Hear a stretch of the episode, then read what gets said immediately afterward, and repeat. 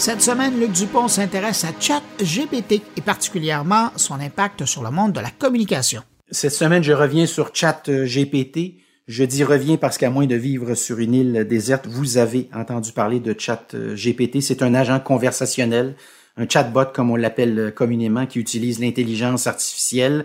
C'est un outil qui a été développé par OpenAI et qui se démarque euh, radicalement de euh, Google. Dans le cas de Google, vous faites une recherche et invariablement, on vous envoie un site Internet. Alors, possibilité, capacité de monétiser chacune de ces recherches-là. Dans le cas de OpenAI et de son outil, son chat GPT, vous euh, conversez, vous posez des questions, vous le corrigez aussi dans, dans certains cas. Donc, vous dialoguez. C'est complètement, complètement différent et intuitivement, dès les premiers moments, lorsque vous débutez, vous utilisez pour la première fois ChatGPT, vous réalisez invariablement que vous avez affaire à quelque chose qui va révolutionner le monde des communications.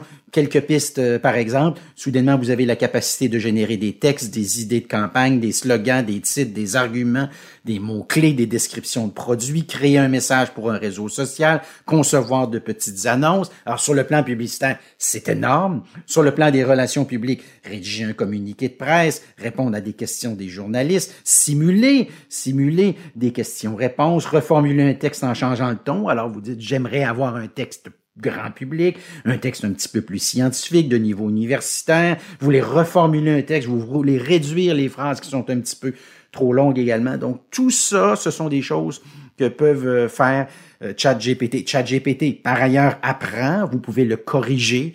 Alors personnellement, je lui pose une question sur un grand publicitaire. Il me raconte euh, sa petite euh, histoire. Je constate qu'il y a une imprécision, une inexactitude. Je le corrige. Le lendemain, je retourne sur l'outil. Je refais le même genre de, de recherche. Je lui pose le même type de questions. Et aux surprises, il me donne une nouvelle réponse tout en nuances.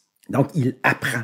Il, elle a cette capacité de se, de se corriger avec les avantages et les inconvénients que ça suppose. Je le précise parce que là aussi, on a vu, par exemple, de petits comics sur chat euh, GPT annoncer donc à l'outil que 10 plus 9 ça fait plutôt 20 que 19. Alors, vous pouvez imaginer le genre de, de réaction et d'interaction que ChatGPT peut avoir avec ce genre de petits comics. Au moment où on se parle, on parle d'une entreprise qui vaudrait au-delà de 29 milliards de dollars. Personnellement, je pense que c'est une, c'est un outil qui vaut beaucoup plus que 29 milliards de dollars. Historiquement, la première entreprise qui s'est montrée intéressée à investir dans OpenAI et dans cet agent conversationnel, ce chatbot comme je l'appelais un peu plus tôt, c'est Microsoft à hauteur de 1 milliard de dollars. On serait actuellement euh, en renégociation, donc Microsoft aimerait investir davantage dessous. On parle d'une somme de avoisinant les 10 euh, milliards de dollars. Et vous devinez bien sûr toutes les applications possibles. Microsoft euh, soudainement pourrait intégrer ce nouvel outil-là, cet agent conversationnel-là, à Bing. Oui, Bing existe toujours, je le rappelle pour ceux qui n'en seraient pas convaincus. Euh, vous pouvez imaginer aussi PowerPoint utilisant ChatGPT pour vous faire des suggestions de nouvelles diapositives, de nouvelles pistes, le Microsoft Office à l'intérieur duquel on pourrait retrouver également ChatGPT. Au moment où on se parle, c'est gratuit convaincu qu'éventuellement l'outil va coûter des sous, ne serait-ce qu'à cause de sa popularité à l'intérieur d'une semaine, par exemple, lorsqu'on l'a lancé à la fin de novembre 2022, à l'intérieur d'une semaine, on avait déjà plus de 1 million de, euh, de clients, entre guillemets, un million euh, d'abonnés, d'utilisateurs, euh, qui ont probablement, tous et chacun d'entre eux, assez rapidement réalisé l'extraordinaire potentiel de cet outil. Un outil, donc, qui va davantage travailler du côté des textes, du côté des phrases, du côté des mots, du côté des idées, parce que il existe des outils similaires plutôt du côté des images. Alors, je pense à Wonder, qui porte d'ailleurs très, très bien son nom, un outil qui est absolument merveilleux. Vous allez lui faire un certain nombre de, remarques, vous allez le guider et il va vous confectionner, dans ce cas-ci, plutôt des images. Alors, c'est pas tant des textes que des images.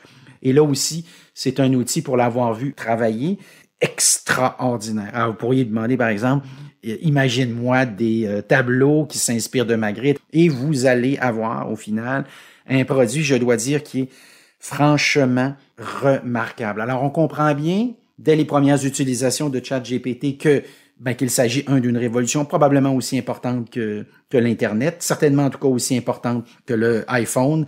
Alors, par exemple, sur le plan de la gestion de crise, il pourrait analyser un flux Twitter, identifier les mots-clés, la nature des interactions, euh, quand il faut parler, quand il faut cesser euh, de, de, parler. Donc, à cet égard-là, c'est un outil qui est franchement absolument remarquable. Il peut calculer, il peut coder. Alors, il peut faire à peu près n'importe quoi, sauf dessiner pour l'instant. Euh, mais ce n'est que partie, ce n'est que partie remise. Alors, à l'usage, assurément, on parle d'une technologie qui va se développer.